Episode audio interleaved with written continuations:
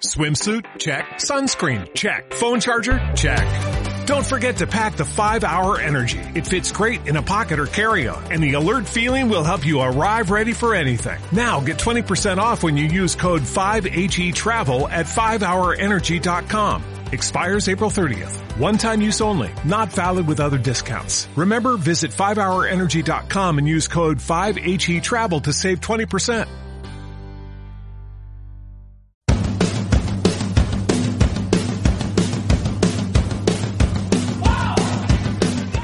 Ingrávidos. Juanjo López.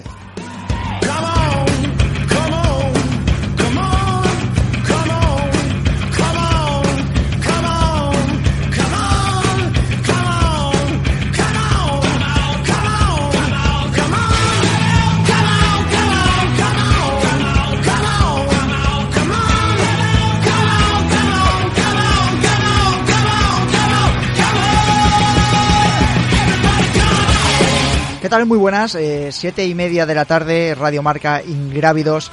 Estamos para hablar de montaña, aventura y sobre todo aventura. Eh, este viernes, eh, después de una semana eh, muy complicada para, para, el mundo del alpinismo, el himalayismo, eh, todos esos ocho milistas que han vivido la aventura a lo largo de todas sus vidas.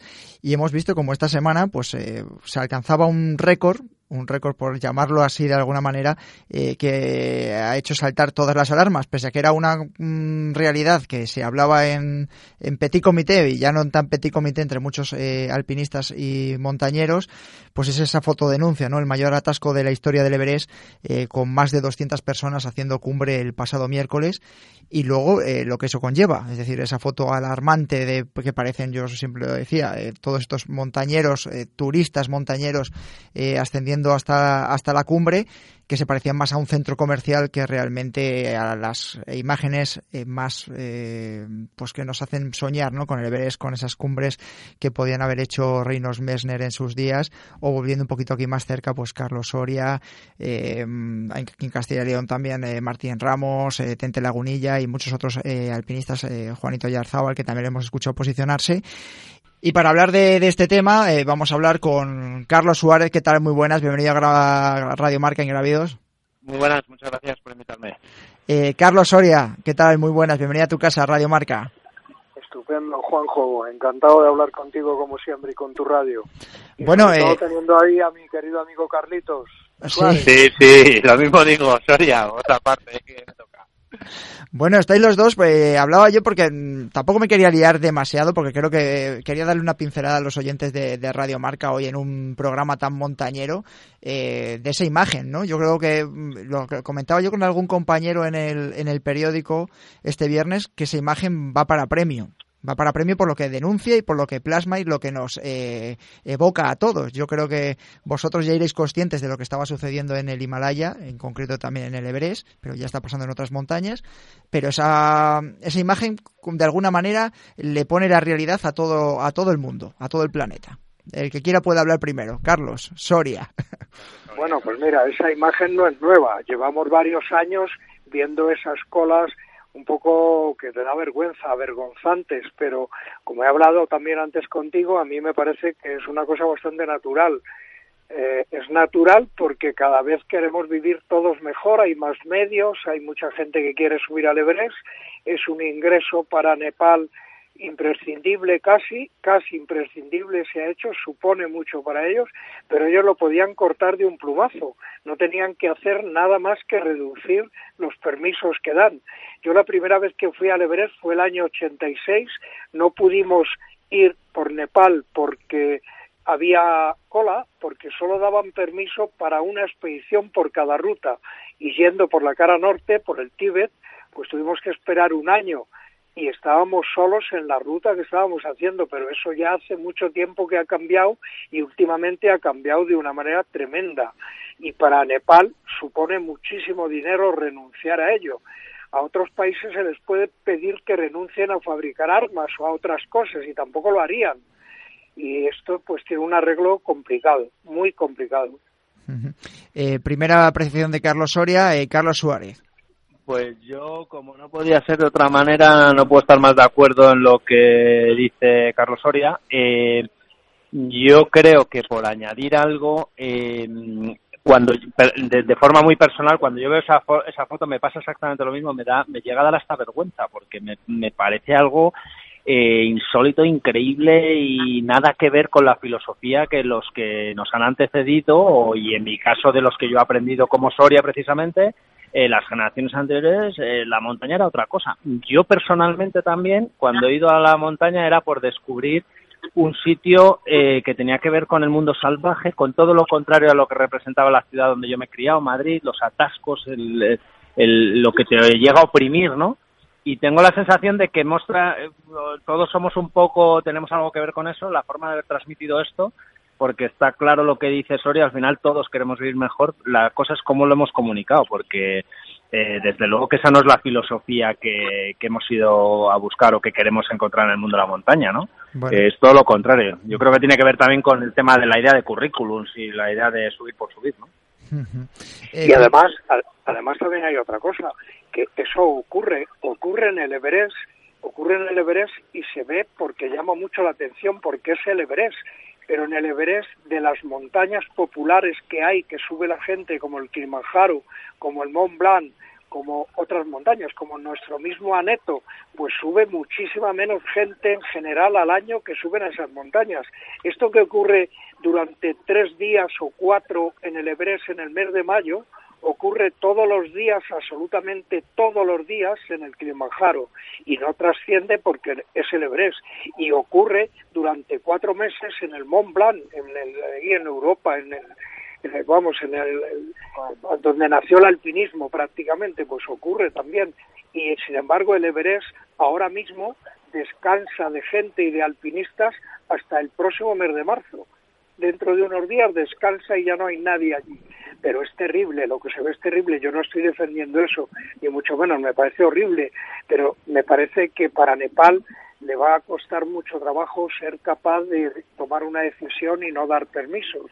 La UIA, la Unión Internacional de Alpinismo, podía hacer algo, pero claro, no le puede obligar a un país a que reduzca eh, su turismo y sus ingresos por, por turismo y ese turismo, porque eso supone mucho para Nepal, supone para las agencias, supone para el Estado por los permisos, supone para los serpas. Ahí hay ciento y pico serpas en esta temporada que tienen para vivir todo el año dinero.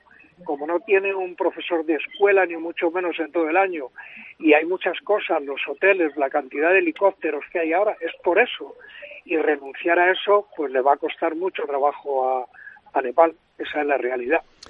Difícil solución, sí. Eh, bueno, eh, cuando he hablado esta mañana, me parece que era con, Carlos Suárez, eh, hablaba y comentaba que había dos fallecidos eh, poco después eh, resulta que había eh, ya tres y a última hora ya sabemos que ha habido cinco fallecidos, incluso puede haber más después de todas estas colas y esta, pues, esta procesión que hemos visto en esa imagen hacia la cumbre de, del Everest. Carlos me decía que es un milagro que solo haya tan poquitos fallecidos. Em, en cualquier momento puede pasar una tragedia. Estamos hablando de una montaña, de la montaña más alta del planeta, ¿no, Carlos? Sí, no está, no está bien decirlo. Yo, sí, es, poco popular. Que, que, dos, me, dos me parecían pocos, luego efectivamente han aparecido tres. Y es que, claro, no deja de ser todas estas montañas, la gente que ha subido muchos 8.000 como Soria, eh, lo sabe perfectamente. Eh, muchas veces se habla en un vocabulario pues muy propio de, alpinistas de élite, ¿no? Bueno, pues eh, hay ciertas rutas que son más asequibles. Bueno, son asequibles, pero son grandes montañas siempre muy muy difíciles en, en unas condiciones un poco más peliagudas y si se desata una tormenta de verdad, que los partes a veces fallan también, que tampoco son perfectos, lo que se puede desencadenar allí puede ser tremendo, tremendo. O sea, y luego la gente tampoco está preparada. La gran mayoría de lo que vemos ahí es mucha gente no preparada. Y claro, una cosa eh, toca ahí el tema de la libertad. Yo no soy partícipe de prohibir, pero sí de, de concienciar a que vaya cada uno decida donde yo no voy a la luna o no me meto en el océano Índico con un barco porque no sé navegar bien. No se me ocurriría. Pues yo creo que esto es lo que tiene que estar la mentalidad de la gente, ¿no? Es decir, yo no voy ahí a cualquier precio porque a la mínima desencadeno no solo una tragedia para mí mismo, sino para todos los que están alrededor, porque se monta allí, bueno, es que se puede montar ni se sabe. Eh, bueno, saludo también a nuestro compañero de, marca, Andrés García. ¿Qué tal? Bienvenido en Grávidos a Radio Marca. Hola, buenas tardes, Juanjo. Bueno, Andrés, eh, hemos utilizado la foto que habéis eh, publicado en Marca de, esta, pues, de, ese reguero, ¿no? De esa procesión que hablaba yo de, montañeros, turistas montañeros, entre comillas siempre, que lograron esas 200 cumbres, ¿no? El pasado miércoles en, un récord absoluto y que, bueno, pues plasma una realidad complicada para, para el Himalaya y para Nepal. no sé ¿Con qué cara te quedaste cuando viste la foto? Bueno, yo creo que es una foto que desvela que estamos hablando de algo que ya no, es deporte. Es decir, en estas fechas esto es una actividad turística, lo, habéis, lo estabais comentando perfectamente. Es decir, esto es un número de personas que acuden, se da la circunstancia de que al final se tiene que concentrar en un periodo de tiempo, que es eh, la ventana que se abre para que puedan llegar a la cumbre, y se produce una peregrinación. Eh, creo que, como habéis comentado, eh, deberíamos de pensar si todas las personas que están en ese momento, en esa foto, son conscientes del riesgo que supone estar ahí.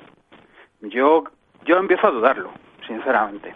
Empiezo a dudarlo porque puede más ese afán de incluir en su currículum personal he pisado la cumbre del Everest que pensar el riesgo que puede entrañar. Hablabais ahora, efectivamente, se han contabilizado eh, cinco fallecimientos, personas que por los primeros datos se les ha complicado en el descenso su estado físico y han acabado falleciendo por el tiempo que han permanecido a esa altitud.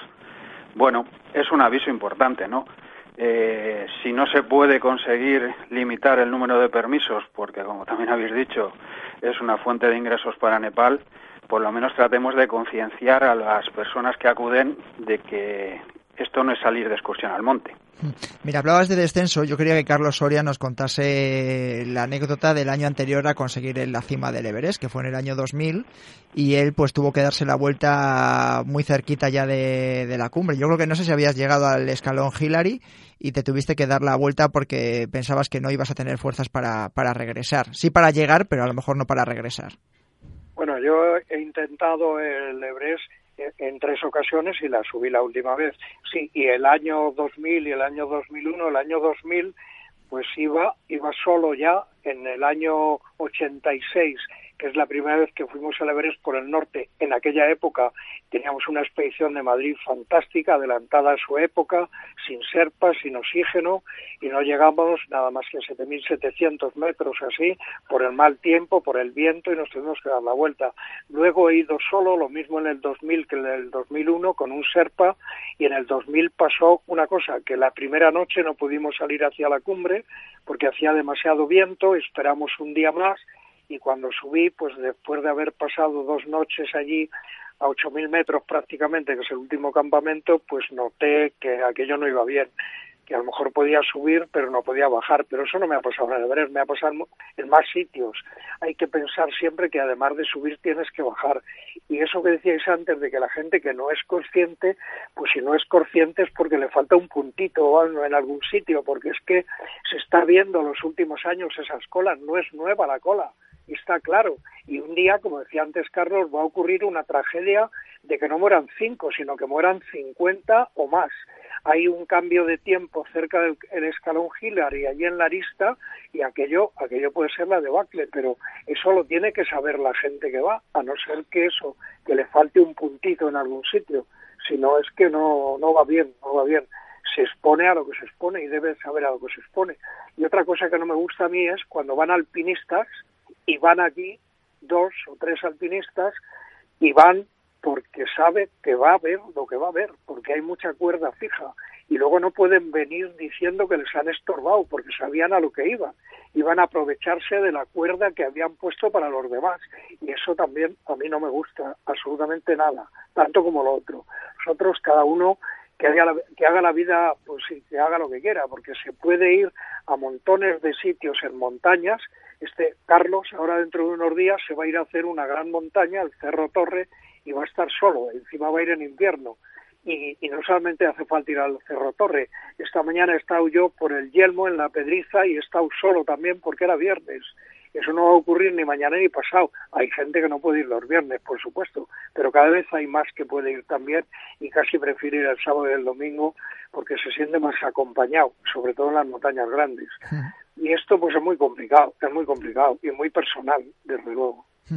Eh, Carlos Suárez, em, ¿crees que lo que está pasando en el Everest, hablaba también Carlos nos, eh, Soria, nos reflejaba lo que sucedía en el Kilimanjaro eh, con esos ascensos de miles de personas durante todo el año, del Mont Blanc durante prácticamente cuatro meses, el Everest que tiene está acotado a tan poquitos días por cuestión meteorológica, ¿crees que se puede extender a otras montañas o que se está extendiendo ya a otras montañas del Himalaya? Extendiendo a otros sitios. Yo tengo aquí varias anécdotas. Estuve con Carlos Soria en el K2. Está ya ocurriendo en el K2 esto. El año pasado, el anterior, ya subieron cuarenta y tantos en el mismo día. Allí tengo una anécdota que es escuchar de algunos alpinistas, supuestamente con algo de, experiencia, cómo preguntaban a los serpas si iba a haber cuerda fija hasta la cumbre, justo lo que estaba hablando Carlos Soria. Eh, y claro, esto es algo casi inaudito, porque para nosotros los alpinistas nunca ha existido la idea en la cabeza de, que tenga que haber una línea fija que te une con el campo base hasta la mismísima cumbre. La, el alpinismo es un poco incertidumbre. Y una cosa que tenemos que transmitir es que eh, para nosotros la idea de subir por subir ha sido todo lo contrario a lo que hemos hecho. O sea, Carlos estaba explicando de la de veces que se ha bajado de los sitios, porque no se trata de subir por subir, sino de cómo subir, subir de la forma más elegante, más mm, sensata, normal y, haciendo bien las cosas. Eh, a mí me pasó en el Chollo hace muchos años, yo subí en el año 90 al Chollo cuando empezaba a ver un poco ya, empezaba la masificación, ¿no? Y, yo, yo subí allí leyendo el libro de Herbert Tichy donde se sube en el año 50 sin ningún tipo de oxígeno artificial y cuando yo subo allá a la cumbre me encuentro cerca de la cumbre gente subiendo con oxígeno artificial eh, totalmente increíble, vamos, algo absolutamente eh, no tenía sentido, ¿no? O sea, ¿cómo vamos mm, de alguna forma peor, ¿no? Cuando el alpinismo ha sido transmitir otros valores, valores que tienen que ver más con, con el esfuerzo y no conseguir la cumbre por la cumbre por tenerlo ahí puesto en el currículum. Eh, Andrés, aprovecha que tienes a estos dos grandes cracks aquí en, en, las ondas. No, fíjate, comentabas tú lo de que si se podía extender a, a otras cumbres y mira, precisamente pues, hace dos días que estuve hablando con, una de las personas que, están allí en Nepal, que ahora se encarga un poco de todo este tipo de, de registros, que es eh, Billy Birlen, eh, que ha cogido un poco el testigo de Miss y me decía, hablando así de cifras, pues que, este año, por ejemplo, en el Annapurna, 32 personas se presentaron allí en, en un mismo día, o en el Kanchenjunga, 63 personas en dos días. Es decir, sí que se está produciendo ese, ese boom, ese boom de gente que acude, que, bueno, pues recurre a agencias para llegar a, a, querer pisar la cumbre de una gran montaña.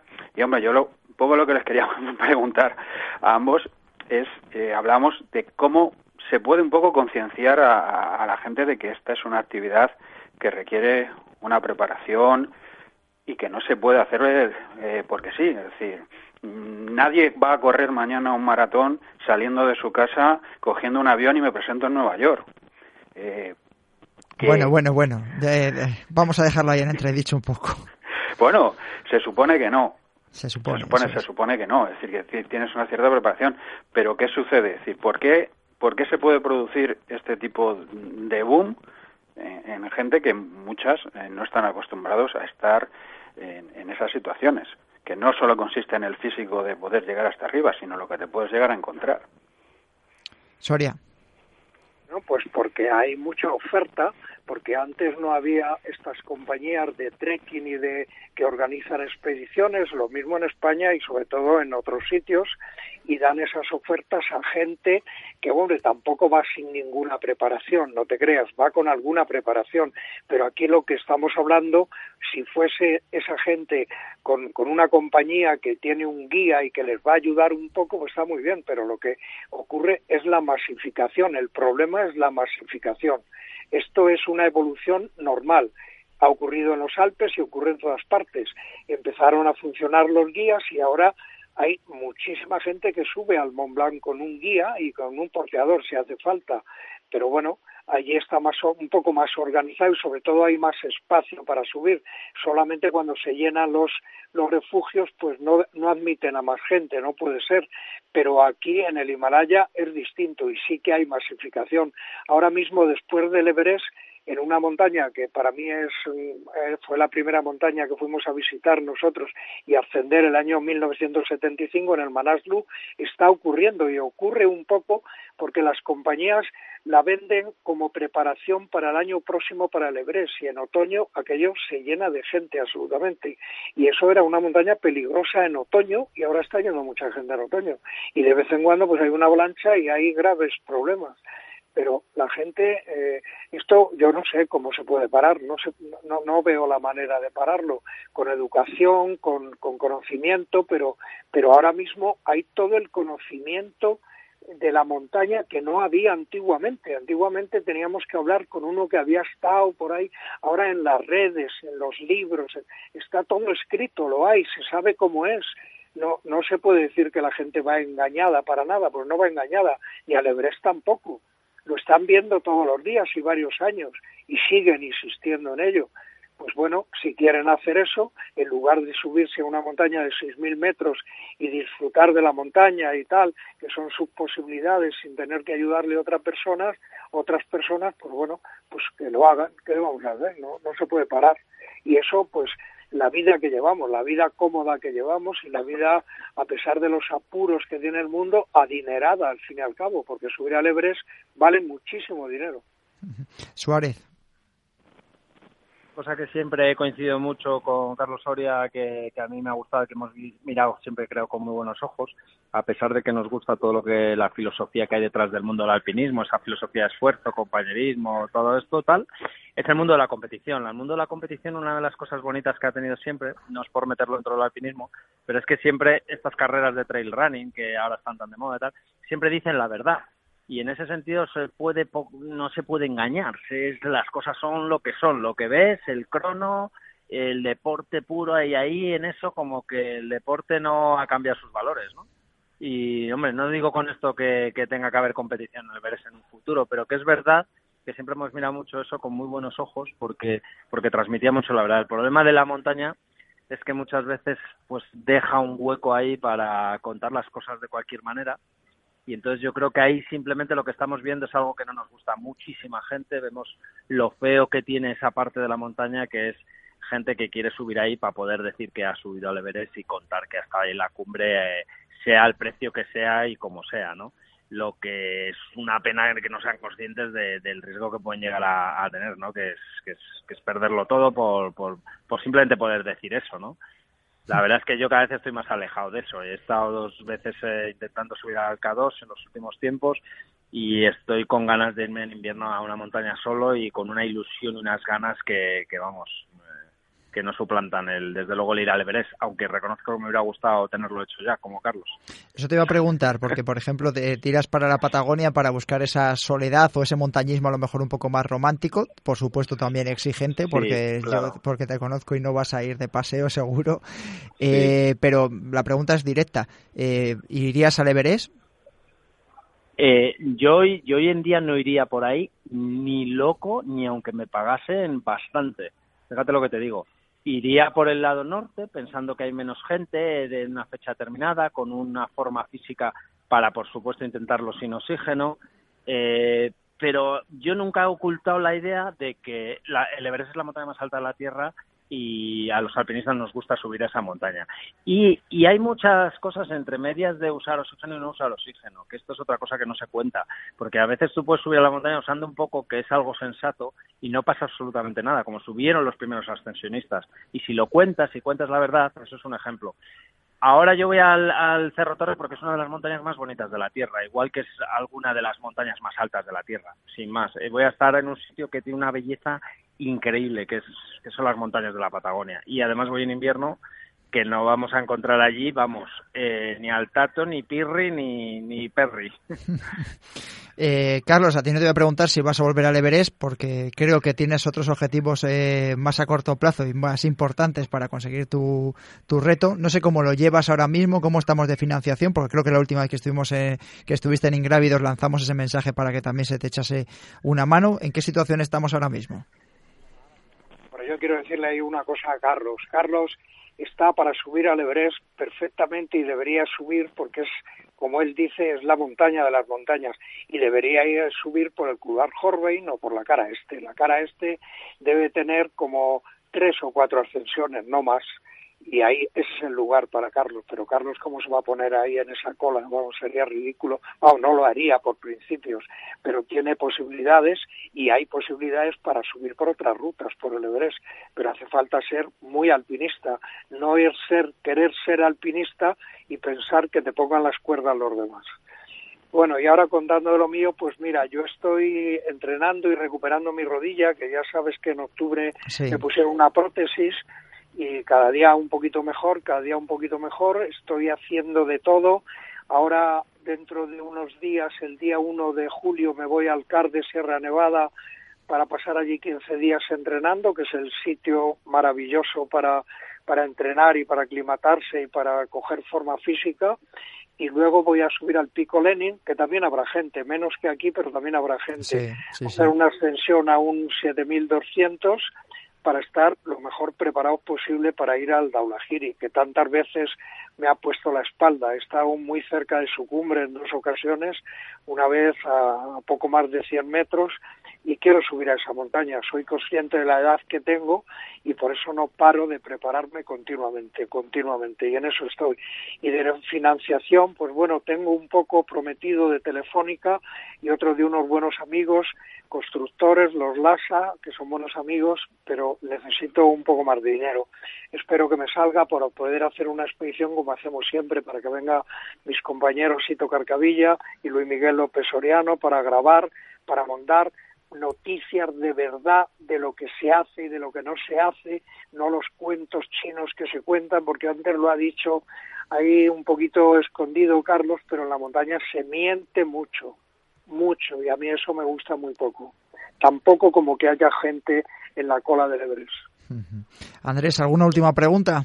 No, yo mm, me, quiero quedar con lo que estaba diciendo ahora Carlos, ¿no? Es decir, mm, tratar también de ver un poco ese otro componente. Nos estamos ahora hablando del Everest por, por las imágenes que, hemos visto ahora, pero no que no nos tape lo que realmente puede ser eh, el alpinismo, ¿no? Lo que se, se está produciendo en, otras montañas o los intentos de, de conseguir cosas muy bonitas y muy apetecibles también de contar, ¿no? Mejor que estas, ¿no? Los logros de, los alpinistas, recalco lo que han dicho ellos, de verdad, sin trampas, sin cartón, que, que suben a, a, estos picos, ¿no? Yo, por ejemplo, pues la ya esto ha sido también esto la, la, la noticia ayer de, de, Elizabeth Rebol, que, que, es la novena mujer que ha coronado el Everest sin oxígeno, se está produciendo ahora. Bueno, lo, pues, pues eso también es bonito contarlo. O contar eh, pues los dos alpinistas que están intentando, Cory Richards y Esteban Mena, abrir una nueva vía y una nueva ruta en el Everest. Pues han tenido que bajar, pero han dicho que, bueno, que a primeros de junio pueden volver a intentarlo. Bueno, quedémonos que todavía podemos contar también este otro otro tipo de cosas que son las que yo creo que, que, al final nos gustan a todos. Escucharlas y leerlas en el diario Marca con Andrés García. Andrés, muchas gracias por haber estado en Radio Marca. Muchas gracias a vosotros. Un saludo. Carlos Soria, Carlos Suárez, un placer teneros con vosotros. Ahí hemos estado escuchando atontados eh, una lección más, ¿vale? Gracias a vosotros también. Un saludo. Muchas gracias, un abrazo para todos.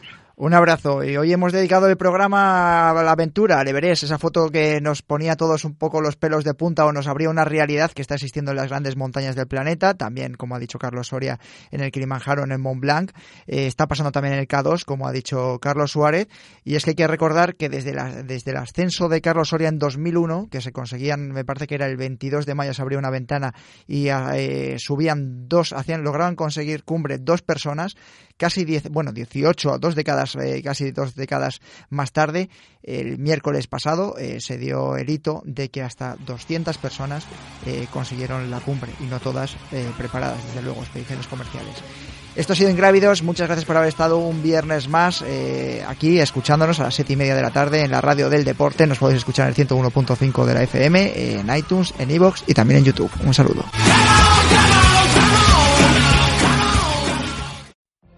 What if you could have a career where the opportunities are as vast as our nation, where it's not about mission statements, but a shared mission? At U.S. Customs and Border Protection, we go beyond to protect more than borders. From ship to shore, air to ground, cities to local communities, CBP agents and officers are keeping people safe. Join U.S. Customs and Border Protection and go beyond for something far greater than yourself. Learn more at cbp.gov/careers.